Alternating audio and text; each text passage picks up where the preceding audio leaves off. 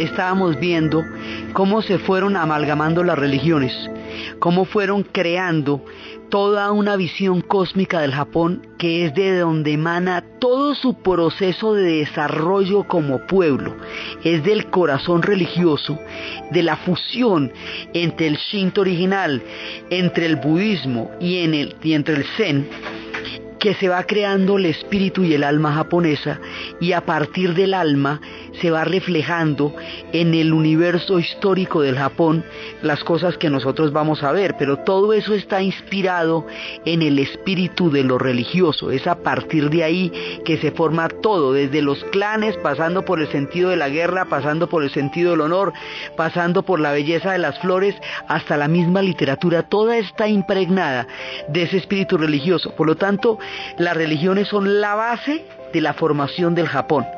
Es lo primero que hay que tener claro para empezar a construir el mundo de lo visible.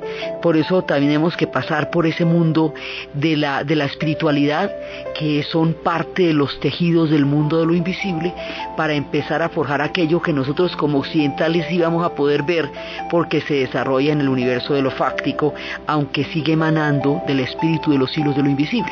Entonces, estamos montando la historia del Japón y hemos estado navegando en el universo religioso y nos hemos asomado un poco a las historias de cómo se van a formar los clanes y cómo se van a formar las flores. Pero para darnos una idea de cómo es la cosa, ellos clasifican su historia en diferentes periodos que se van a llamar mucho teniendo en cuenta las capitales desde donde emanan. Entonces ellos tienen un periodo paleolítico que es la temprana formación prehistórica del Japón. Luego tienen un periodo Homón, Luego tienen un periodo Yayoi, luego tienen el periodo Kofun, luego tienen el periodo Nara, luego tienen el periodo Heian, que tiene su centro en Kioto, luego tienen el periodo Kamakura, que es en la época en que se va a desarrollar la leyenda de Henke, que es una historia que contaremos después. Es el periodo Kamakura donde también se van a encontrar en ese momento con los mongoles. Más adelante empiezan a contar toda su historia y es ahí en el Kamakura donde ya están los samuráis. Luego vienen los periodos Muromachi, el periodo Asushi Monoyama. Luego viene el famoso y mítico periodo Edo, que es tan importante en nuestra percepción del Japón, que es en la época en la que se aislaron, desde 1600 hasta 1680 y pico. Luego viene el periodo Meiji, que es la era de la modernización, que fue cuando llegó el Camodoro Perry y los obligó a abrirse. Luego viene el periodo Taisho, luego viene el periodo Showa y luego viene el periodo Heisei, que es donde están actualmente. Entonces, ellos cuentan así su historia. Lo que nosotros estamos haciendo es toda la primera mirada de Japón en estos periodos que son del Homon, del Yayoi, del Kofun, del Nara, del Heian, Kamakura, todo esto se desarrolla en esas primeras etapas. Y ahí es cuando va apareciendo todo este mundo, que es cuando van llegando las influencias de la China, cuando va llegando el budismo, cuando ellos van haciendo su propia síntesis de la influencia de la cultura china, cuando la ruta de la seda llegaría a Nara va a ser de Nara la antigua gran capital, y luego el periodo Heian, que es como se le dice Heian, se le dice a Kioto. Entonces es cuando el centro está en Kioto. Cada uno de estos periodos se llama según el centro desde el cual emane la capital. Entonces después ya vienen cada uno de estos tiempos. Entonces nosotros lo que estamos es contando desde la fluidez de los espíritus de la formación del Japón la manera como se va desarrollando la historia, pero la historia de ellos no es lineal ni dinástica en el sentido en que estamos acostumbrados a escuchar la historia de los pueblos de Occidente. La historia de ellos es la formación de la espiritualidad y su emanación en los clanes, en las flores, en su mirada del mundo, a través de los diferentes periodos. Por eso no nos suena como que en tal época pasaba tal cosa, porque pasar lo que llaman pasar en el momento en que se están desarrollando los espíritus de los crisantemos, no es acción en el sentido en que nosotros estamos entendiendo la acción, ¿vea? ya no es que estrellan helicópteros, es que van surgiendo una cantidad de formas de espiritualidad que se van traduciendo en estructuras históricas y en estructuras de tierra, pero que están todas conectadas a través de un alma integral que es el alma de los japoneses. Ellos no separan las cosas como las separamos en Occidente. Entonces por eso estos conteos nos pueden parecer no lineales, en realidad no lo son, son los desarrollos y los fluidos del espíritu. Para empezar a contar cómo se va desarrollando el proceso de pueblos del Japón y cómo van apareciendo desde los otros horizontes y cómo se van relacionando con la antigua población de los Ainu o Jaina. Uno le dicen Jainu, otros le dicen Jaina son diferentes maneras de llamar al pueblo original del Japón, nos vamos a remitir a la aparición de ellos en nuestra historia y a la forma como llegan de Malasia otros que van a desarrollar y a determinar el futuro de la historia de Japón. Hay un pueblo que es el original, el verdadero y el que estaba ahí primero, que son los Aina. Los Aina son originarios de Hokkaido, la, la más septentrional de las cuatro islas del Japón. Ahí estaban los Aina de primeras. Luego van a llegar estos pueblos de origen malayo que van a ser los japoneses. Y cuando se empiezan a consolidar, van a someter a los Aina y se van a declarar una cantidad de guerras contra los Ainas en muchas ocasiones mientras van expandiéndose por todas las cuatro islas. Entonces en ese momento el emperador va a necesitar guerreros para expandir su autoridad sobre los pueblos Aina. Los guerreros en un principio eran ejércitos que se convocaban para las batallas cuando las batallas venían, pero al convocar a todo el mundo para pelear, entonces el campesino dejaba de cultivar la tierra, dejaba de cultivar el arroz y venían los desastres y el hambre sobre las aldeas porque la gente que estaba cultivando se había ido a pelear. Pero la idea es que la gente que está cultivando no se vaya a pelear porque se desocupa el campo y se produce el hambre. Entonces, para evitar esto, se formó un ejército de unos de de la clase campesina. Entonces, en lugar de poner a todos los campesinos a guerrear, uno de ellos, el mayor, estaba destinado a convertirse en guerrero. Y de esa manera había uno que era guerrero y los demás estaban cultivando la tierra.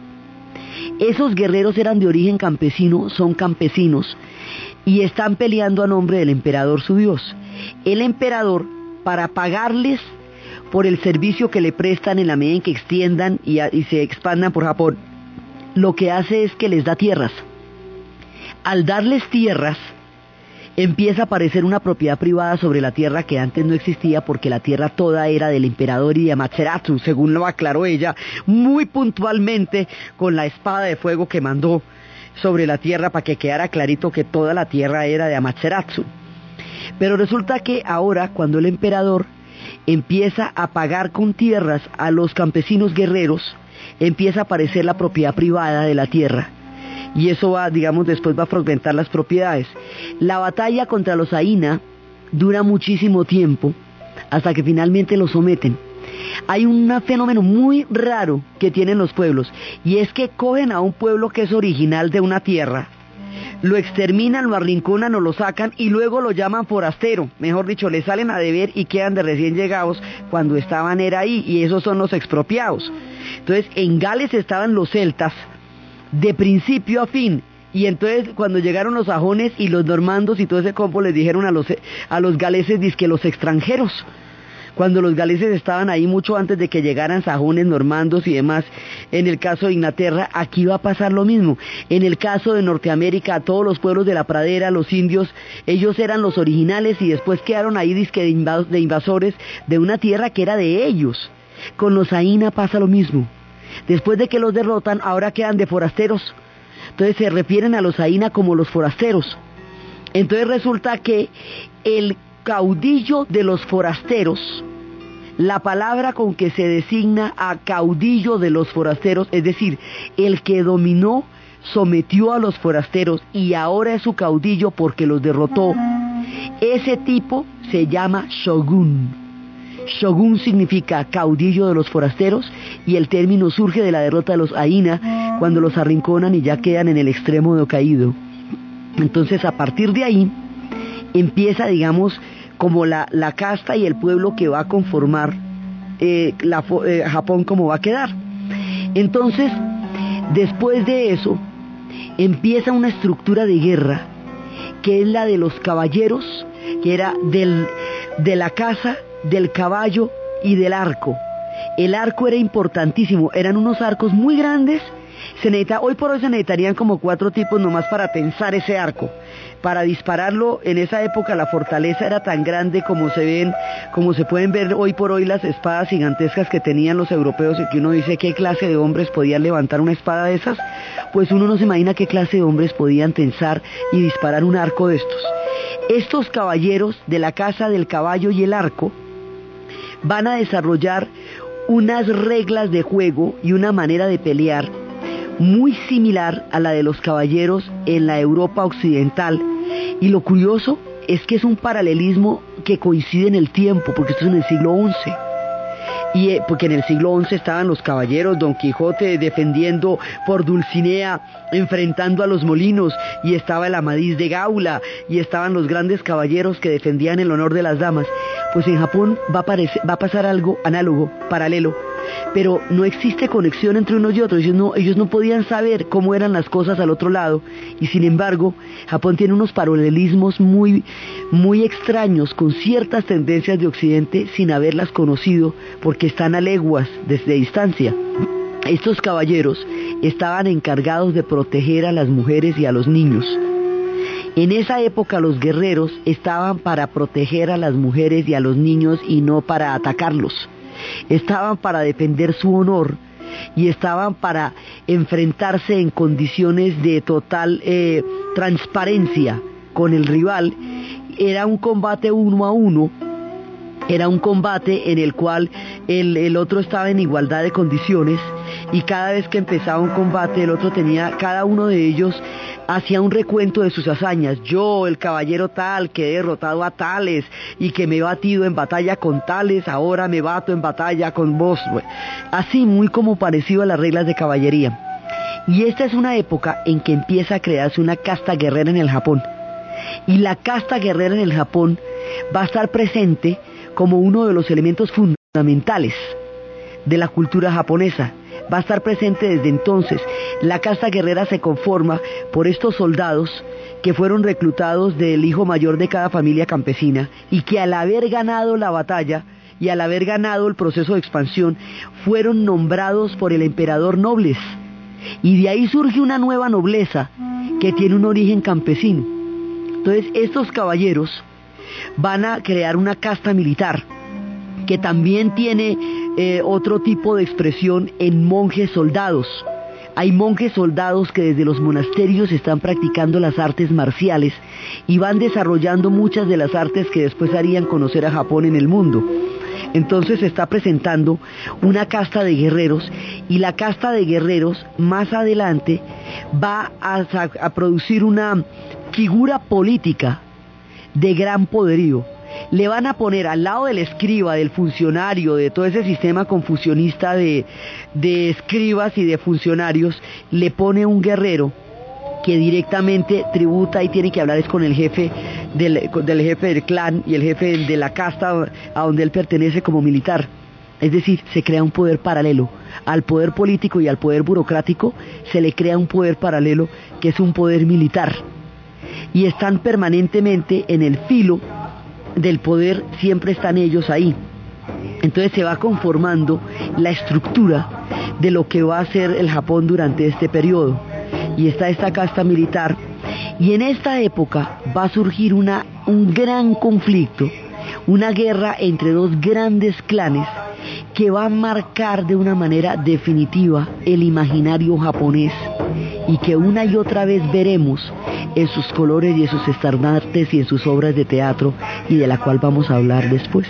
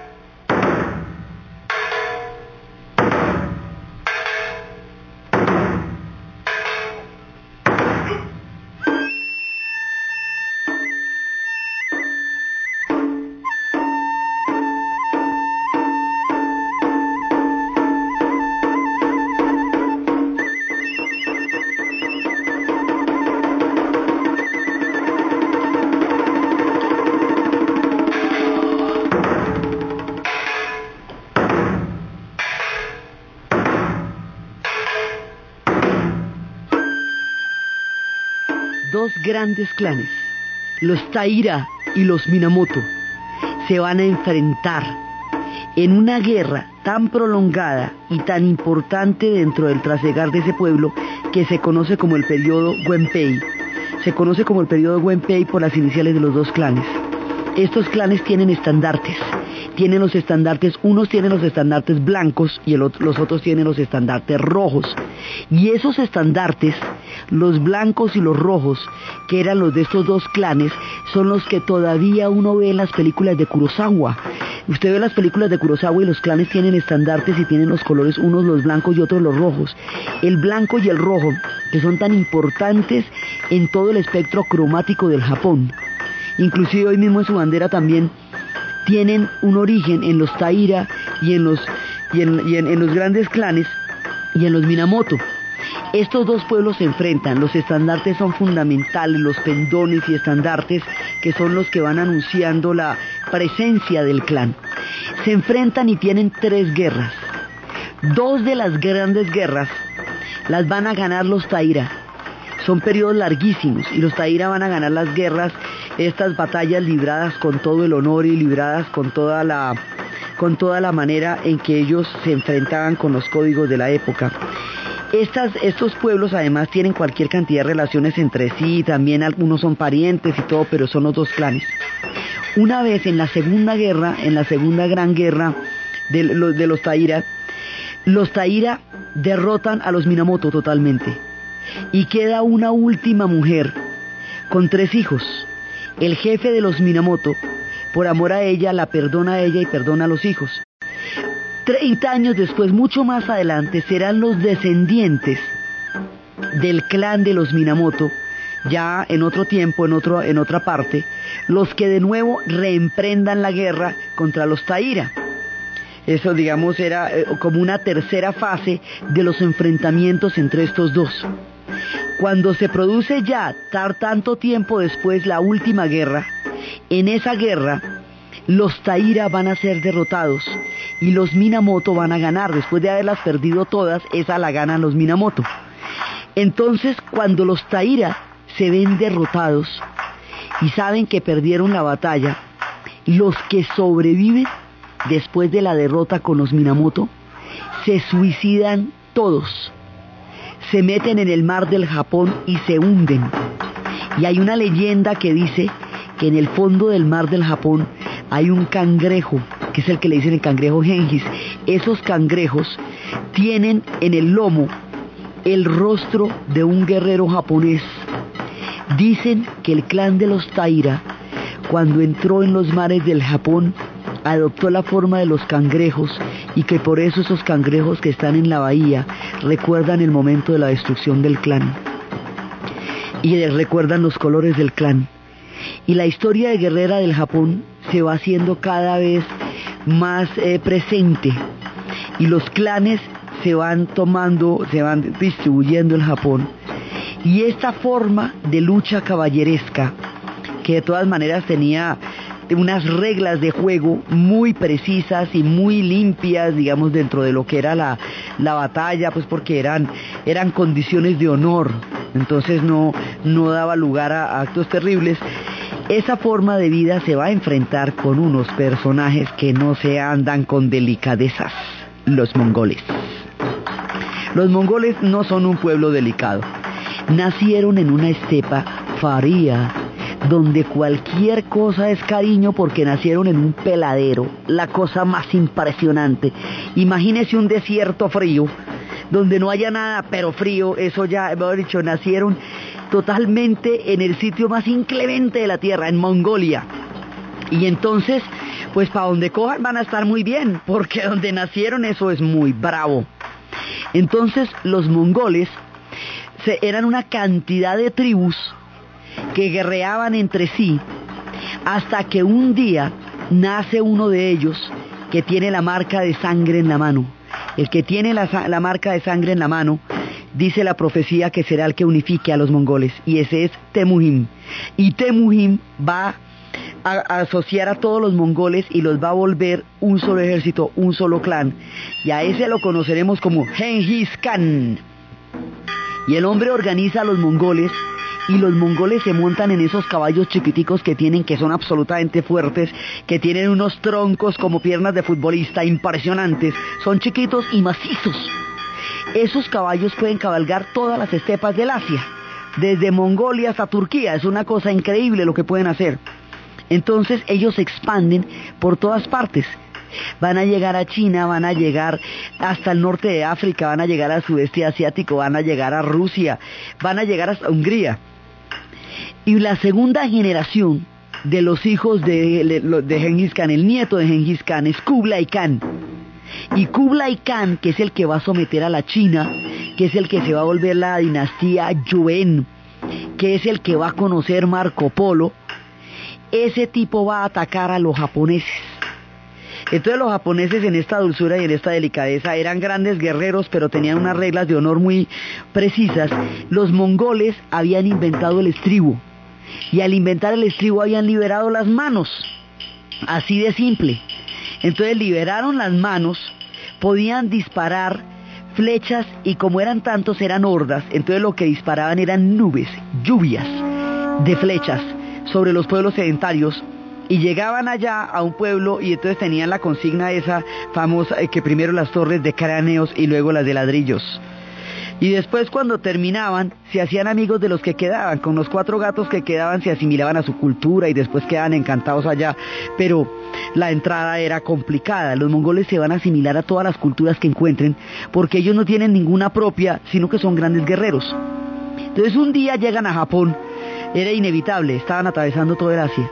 La primera vez que llegan a Japón, se enfrentan a estos exquisitos caballeros y los desbaratan porque pues estos eran bastante rudos y los exquisitos caballeros se enfrentan uno a uno eh, directamente con el arco del mongolito y el, mongol ataca en hordas y, todo lo que le cuentan de cuántos caballeros venció en batalla y todo eso, pues no le importa mucho.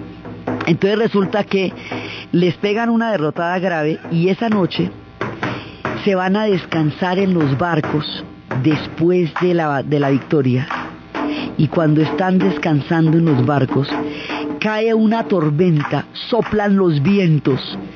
El viento que sopla esa noche hunde toda la flota mongola, toda.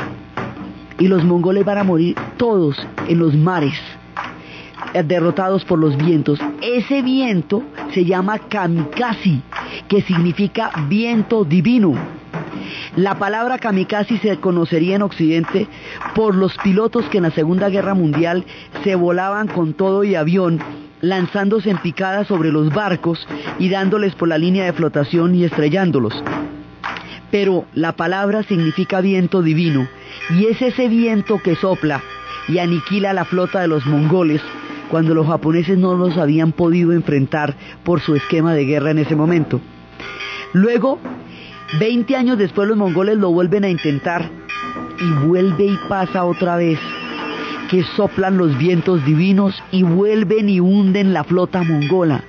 Y entonces esos vientos tan terribles, esos tifones y esas fuertes corrientes que sacuden a Japón y que en tantas ocasiones los han inundado, en dos ocasiones que hacen la diferencia entre la supervivencia y la extinción, los salvaron de la fuerza de los mongoles. Por eso ellos entienden la naturaleza de las fuerzas que los rodean, porque tanto los pueden agredir como los pueden salvar. Entonces ellos tienen ese equilibrio con la naturaleza, lo tenían durante toda esta época. Porque los mongoles no los trancaba nadie, solamente los vietnamitas pudieron detener la invasión mongola, lo cual dice de ellos lo bravos que eran. Los caballeros teutones en el extremo de, la, de Rusia y los mamelucos en Egipto, no más. De resto todo el mundo quedó absolutamente rendido bajo las hordas mongolas, inclusive pueblos quedaron destruidos como la Rusia de Kiev, y donde se decía que cuando fueron a verificar lo que había pasado encontraron huesos en lo que antes había sido una ciudad. Los japoneses van a liberarse de los mongoles por los vientos divinos. Y al liberarse de los mongoles por los vientos divinos están en condiciones de proseguir su historia y la marcha de los acontecimientos. Y los vientos que los inundan también los salvan. Y ellos siguen adelante con su esquema guerrero. Y la, el espectro de los clanes también va a continuar en su historia. Ellos tienen muchas peleas internas porque una vez que los clanes derrotaron a los Aina, ya empiezan a agarrarse entre ellos, que es lo que siempre pasa cuando derrotan al enemigo común, se dedican a derrotarse entre ellos y al derrotarse entre ellos, Japón tiene épocas muy turbulentas de permanentes guerras en los cuales los clanes están definiendo las supremacías. Esto fragmenta al Japón y le va a dar un esquema de tierra en la cual existen los señores.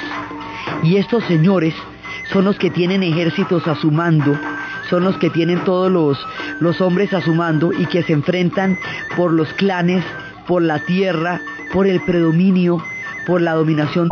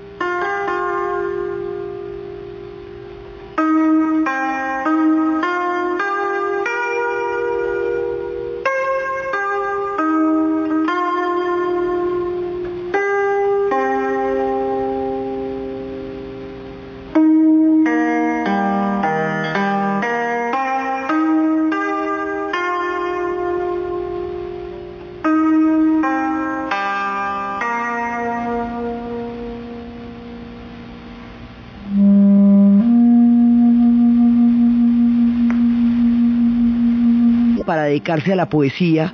Lo suceden otros emperadores que son sus hijos, pero los ex emperadores siguen gobernando por entre sus hijos. Esa figura no es tan exótica, si la piensan bien. Entonces siguen gobernando por entre sus hijos, ya no están directamente en el poder, pero siguen mandando. Se han retirado del espacio público, pero no del espacio del poder. Entonces, en esta época están pasando muchas cosas al tiempo. Están cimentándose las historias de los clanes. Es la época en que se, se funda, digamos, toda una línea histórica que es la de los Kamakura, y es la época en que finalmente se van a enfrentar a los mongoles y el enfrentamiento con los mongoles los va a terminar fortaleciendo cuando era una situación totalmente desventajosa.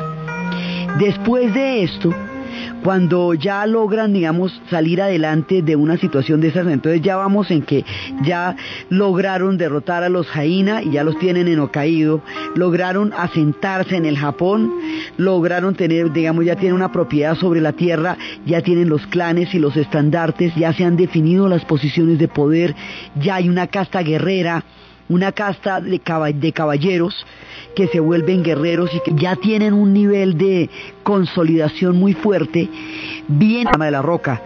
Y los jardines de piedra también tienen las piedras en perspectivas, de manera que se puede ver de muchas formas que hay una sensación de profundidad.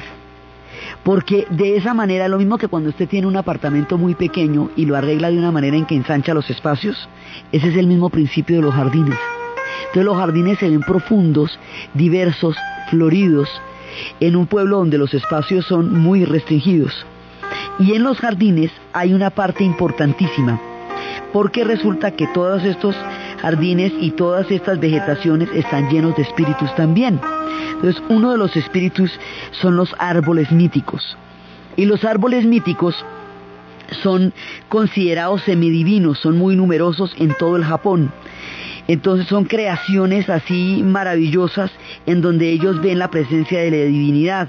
Hay árboles celestiales del budismo y en el folclore japonés ellos tienen los árboles celestiales, el katsura, que es una especie de laurel que militares los que entran en el asunto de las flores y de los jardines y en la delicada y refinadísima ceremonia del té, que significa un encuentro y que es una manera de compartir espíritus e instantes alrededor de una taza de té. Entonces fíjese cómo intercalan formas tan diversas de su cultura. Asimismo cuentan su tiempo, de acuerdo con el calendario de las estaciones.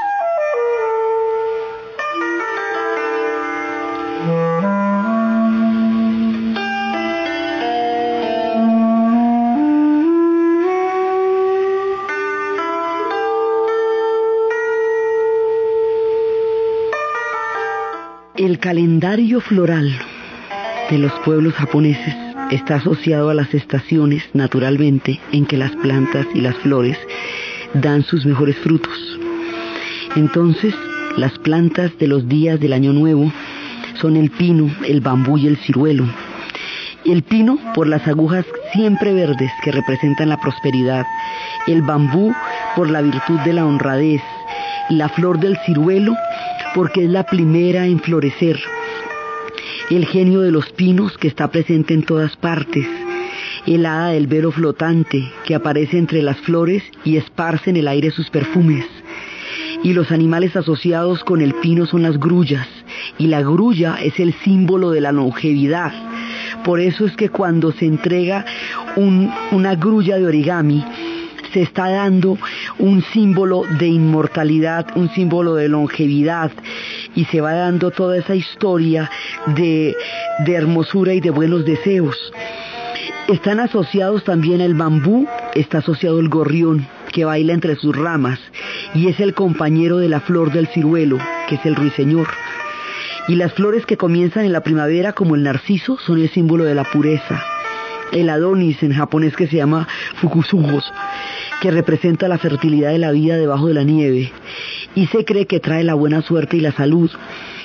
Y el nombre sugiere la infinita continuidad y a la primavera le anuncia el sauce, cuyas ramas colgantes sugieren son graciosas, son elegantes y sus hojas verdes dan siempre frescura. Las hojas del sauce junto con las flores del cerezo y otros árboles componen todo el brocado del tejido de la primavera tejido por las manos de la dama del monte sano y por el genio de la primavera. Las flores del cerezo florecen por la gracia de la dama que hace florecer los cerezos. El florecimiento de los cerezos es una de las ocasiones más importantes en la vida de los japoneses actualmente. Se produce una transformación en su ánimo, en su espíritu, todo se llena de maravilla, se ponen increíblemente alegres, hacen cantidades de almuerzos campestres en el aire libre para que las hojas de té y las hojas de cerezos caigan sobre los cuencos donde tienen su comida y de esa manera los bendiga toda la losa en la cual ellos comen, todas las cuencas se llenan de cerezos en sus dibujos. En, eh, al interior, en los espacios sagrados, los cerezos empiezan a decorar los altares de la vida cotidiana donde comparten su mundo con los espíritus. Todo el Japón florece. Dicen que el momento más maravilloso es poco antes de que los cerezos florezcan, porque la ansiedad de saber que ya van a florecer les produce un nivel de expectativa y de entusiasmo increíble. Los cerezos empiezan a florecer en Okinawa y van subiendo y van subiendo hasta que llegan al último extremo. En la actualidad, los noticieros empiezan a seguir todos los lugares donde están floreciendo los cerezos y el espíritu de los japoneses y el alma florece con ellos. Y una vez que los cerezos hayan florecido y llenado de maravillas, el alma de los japoneses se van porque la vida es efímera y eso se lo ha enseñado el cuento de la dama florida y ellos aprenden así a recibir la alegría, la expectativa, la plenitud, como a dejarla ir cada vez que florecen los cerezos. Después del cerezo, el melocotonero trae sus frutos y está dotado de poderes contra la peste. Las flores del melocotonero están principalmente asociadas al Día de las Muñecas, que es el Día de las Niñas, que se celebra el 3 de marzo y representa la fecundidad. Las flores primaverales concluyen con la salea, con la que el pueblo adorna un pequeño altar a un niño Buda en su cumpleaños que se celebra el 8 de abril.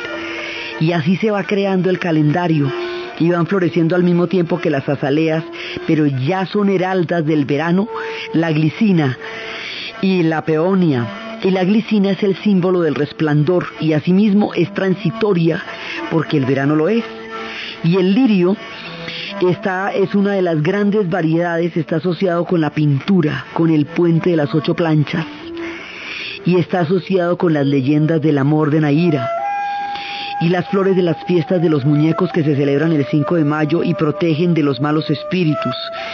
Y que se cuelgan en las hojas del alero de las casas y se sumergen en baños de agua. Y muchas de estas prácticas tienen origen en China. Y ellos las van a adoptar y las van a adoptar con los colores brillantes. Y son muy, por ejemplo, la globularia es muy admirada por el amarillo tan intenso. Todo esto es lo que va a decorar además los kimonos. Los kimonos van cambiando también en el verano, van cambiando en el otoño, van cambiando en la primavera y tienen todas las flores puestas según las estaciones en las cuales esté dando. Los kimonos de verano son de color melocotón. Los kimonos de invierno son del color de las damas de los pinos y la poesía y la pintura de los arroyuelos y las orillas en las cuales crecen los arroyos son el símbolo de la belleza y son eh, todas las cosas que van simbolizando la vida, la dicha, la juventud, lo pasajero. La flor del verano está muy mencionada en la poesía clásica, en el naranjo. Y todas estas flores las flores que llevan a la tierra eterna, a la isla del sur donde los árboles siempre están verdes, las flores que se asocian con el canto del cuclillo, que están en la, en la pálida calabaza o donde quieren la noche. Todas estas flores que para ellos son una parte importantísima, no solamente crean su calendario, no solamente crean su sentido de la belleza y su manera de, de relacionarse con el entorno, también crean los grandes clanes guerreros. Los grandes clanes guerreros, en lugar de tener los símbolos del jabalí o del león o del tigre fiero, tienen el símbolo del crisantemo o tienen el símbolo del lirio. Los grandes clanes están configurados con las flores. Son clanes del cerezo o son clanes del pino, porque los espíritus están entrelazados. Con todo esto se va configurando una época del Japón que es la que van a encontrar los europeos cuando lleguen. Resulta que el Japón tiene muchas épocas de crisis, como todas las sociedades, y tiene muchas épocas en que, en que se van a consolidar las castas.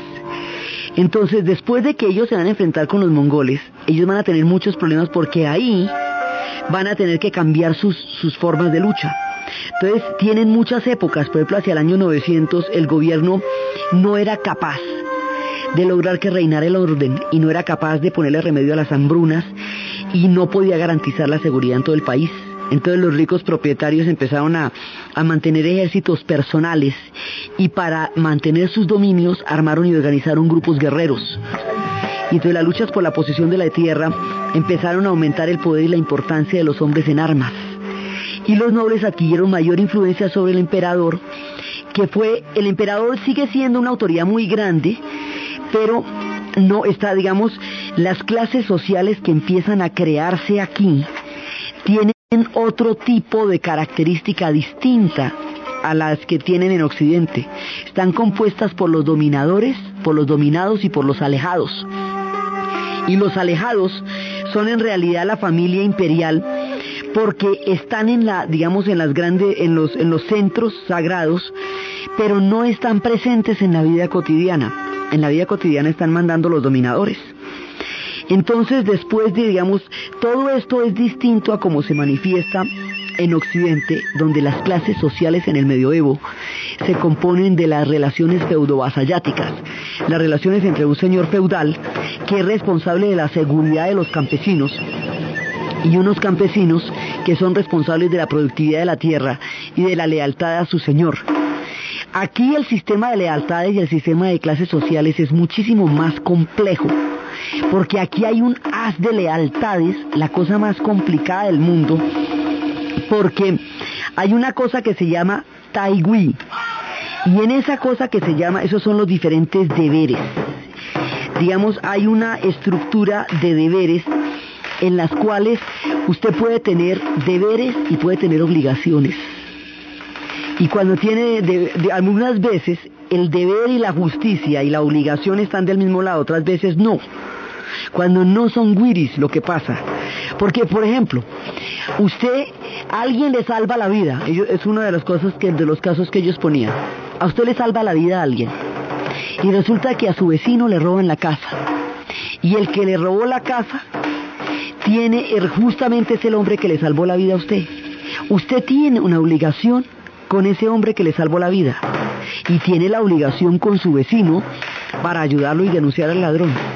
Ahí se oponen dos obligaciones y dos deberes y hay que saber cuál cumplir. Y eso como las reglas de la vida no está escrito, hay que saberlo. Por ejemplo, una vez se contaba la historia de un guerrero cuya mujer estaba enferma y él con ella tenía una obligación y también era convocado a la guerra, a la gran batalla. Entonces él concluye que la gran batalla ha de librarse con o sin él, ha de ganarse con o sin él, que él no es indispensable para el resultado final de la batalla, pero para su mujer y para la salud de ella, él y particularmente él sí es indispensable, porque a ella solo él le sirve de compañía. Entonces escoge la obligación que tiene con su esposa, su om, antes que la obligación que tiene con la batalla, porque la batalla no lo necesita y su esposa sí. Entonces las, reglas de la ética, las de lealtades, son una mezcla de las castas guerreras y del confucianismo que crea círculos concéntricos donde hay deberes del soberano al súbdito, del hombre a la mujer, de los mayores a los menores, de las familias paternas con las maternas. Entonces aquí se mezcla el confucianismo con el sentido de las lealtades que ellos tienen entre los guerreros y entre la población y se crean unas de relaciones profundas, diga, entrelazadas unas a otras por deberes, obligaciones, compromisos de índole esencial, de honor. No es el compromiso de, de qué pena con fulanita a la que quede pasar por allá. No, es un problema serio. Estos son, digamos, relaciones de un nivel de profundidad y de compromiso que hacen al honor de una persona cumplir. Entonces, esa sociedad tiene una cantidad de, de hilos invisibles que unen el tejido de las relaciones entre todos. Y esas relaciones se van configurando en la época de las castas guerreras. Hoy por hoy, este haz de relaciones se manifiesta en una profunda interacción en el mundo de lo sutil y en el mundo de lo invisible de los japoneses de la vida actual del siglo XXI. Esto se expresa a través de las venias, a través de las cortesías, a través del respeto que se demuestran los unos a los otros, a través de considerar al otro en todo momento y en todo acto de su vida. En el momento en que ellos ocupan un espacio, están pensando cómo los demás van a ocupar ese espacio. En el momento en que ellos hacen una venia, se están dirigiendo con respeto al otro. Todo esto hace que ellos se muevan con una gran delicadeza entre ellos y que su mundo sea profundo. Estas relaciones de delicadeza, de sutileza, de respeto, de cortesía, primero no son formales, hacen a la esencia del pueblo japonés. Segundo, son totalmente imperceptibles para un occidental, porque, digamos, esta aproximación abierta y, carente de ritualidad que es tan propia de Occidente no es así como funciona en el Japón, como todo es ritual, como todo tiene un significado profundo, como todo tiene un significado simbólico, todas las formas en las cuales ellos se saludan, se miran, se hablan, se consideran los unos a los otros, es lo que los hace una cultura y un pueblo único con relaciones entre ellos que escapan a la mirada de otros pueblos que no tienen esa manera de relacionarse. Entre ellos el silencio es una forma importantísima de la relación porque se comparte algo de gran poder para ellos que es el poder del vacío de la palabra. Entonces todo esto nos va configurando un universo totalmente distinto que tiene toda su, tiene toda su vigencia en el actual presente de la frenética Tokio. Entonces, debajo de todo lo modernos que puedan ser ellos en la actualidad, son y se comportan de la manera como su haz de relaciones los ha configurado en su alma y en su espíritu a lo largo de los milenios y se conforman de acuerdo con las estaciones. Todo esto es atemporal es eterno en la historia del Japón. Se va formando poco a poco en capas y en periodos, pero una vez que se forme, es atemporal y es eterno. Entonces, con este universo básico, vamos a ir a las esferas de la literatura, y vamos a ir a las esferas del té, profundizándolo un poco más, y vamos a llegar a los míticos tiempos del periodo Edo. Y todas estas historias son las que vamos a ver en el siguiente programa. Entonces, desde los espacios de los clanes del crisantemo, desde los espacios del señor mariposa, los espacios del calendario del florecimiento de los cerezos, de las estaciones, de los deberes, de las responsabilidades, del honor de los clanes, de los señores del Kamakura, de los tiempos de la antigua capital de Nara y del esplendor de una civilización magnífica, espiritual y profunda, desde lo invisible y desde lo visible en la narración de Ana Uribe, en la producción Jessy Rodríguez y para ustedes, feliz fin de semana.